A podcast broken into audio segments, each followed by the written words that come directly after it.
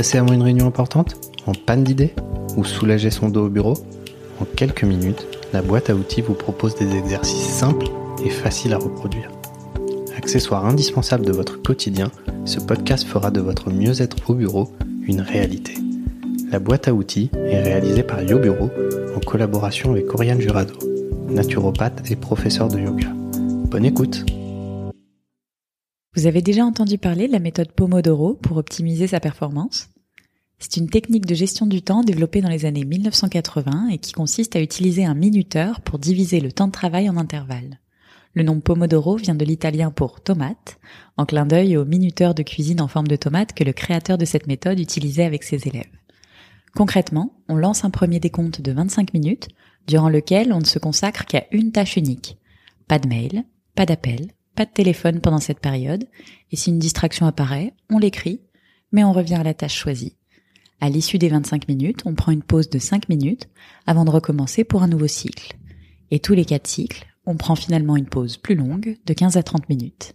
Cette méthode est réputée soutenir la concentration et favoriser l'agilité de l'esprit, et en effet, il est désormais prouvé que la pause est une indispensable pour une journée à la fois sereine et efficace.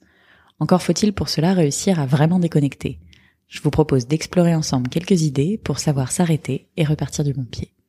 Changer de décor et prendre du recul permet de surmonter plus facilement les éventuels blocages et de gérer plus sereinement les moments de pression. Mais pour pouvoir se régénérer, le mental a besoin de pouvoir vagabonder librement. Prendre une pause pour s'occuper d'un truc qu'on doit faire pour la maison ou pour aller sur les réseaux sociaux, c'est donc pas vraiment prendre une pause. Pour bénéficier des bienfaits de la pause sur la productivité et notre niveau de stress, il est conseillé de quitter son poste de travail. Ensuite, prenez le temps de sonder ce dont vous avez besoin. Si vous êtes sous pression, bougez. Car comme le dit l'adage, le muscle est le contrepoids du nerf. Le mouvement augmente les performances cognitives, évacue les tensions musculaires et libère des endorphines qui nous rendent plus optimistes. C'est donc le meilleur moyen de lutter contre l'anxiété et les douleurs. Il ne s'agit évidemment pas nécessairement de faire des pompes ou des jumping jacks, mais de se lever à minima une fois par heure et à chaque coup de fil, pour marcher un peu, faire quelques mouvements, s'étirer, et pourquoi pas même se délasser en musique sur une chanson qu'on aime bien. Et si possible, sortez vous changer les idées. C'est au contact de l'air frais et du soleil qu'on se redynamise, et le monde extérieur nous aide à relativiser pour retrouver le calme et l'envie. Si toutefois le temps ne s'y prête pas, vous pouvez tout aussi bien vous évader grâce à une méditation guidée. Le cerveau ne fait pas la différence entre ce que l'on vit en réalité et dans l'imaginaire. Alors profitez-en pour décompresser, en forêt ou en bord de mer. Deuxième scénario. Si vous êtes plutôt sujet au coup de mou, pensez à la micro-sieste d'une vingtaine de minutes. On oublie parfois que le repos reste le meilleur des antidotes en cas de baisse d'énergie. À défaut, aérez la pièce et prenez plusieurs respirations profondes à la fenêtre pour vous recharger. Une part majeure de notre fatigue mentale vient d'une sous-oxygénation de nos cellules induite par la posture assise devant l'écran.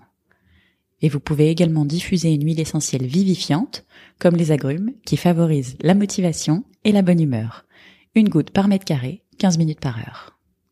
Enfin, si vous avez une petite faim, Faites-vous plaisir tout en évitant le sucre qui génère un cercle vicieux d'excitation et de stress par dépendance. Optez plutôt pour un fruit frais, riche en antioxydants qui participent à la régénération des tissus endommagés par le stress oxydatif, ou une poignée d'oléagineux, amandes, noix du Brésil, noisettes, cajou, pécan, macadamia, accompagnés si besoin de quelques fruits secs ou d'un carré de chocolat noir. Tous ces aliments contiennent du tryptophane, précurseur de la sérotonine, neuromédiateur de la sérénité, et du magnésium, minéral anti-stress par excellence.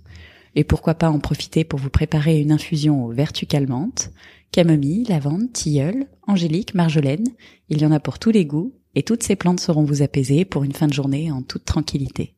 À bientôt! On espère que ces quelques minutes vous auront détendu et que vous repartez boosté pour le reste de la journée. N'hésitez pas à partager, laisser un commentaire et mettre 5 étoiles. Merci à Oriane pour cet épisode. À bientôt!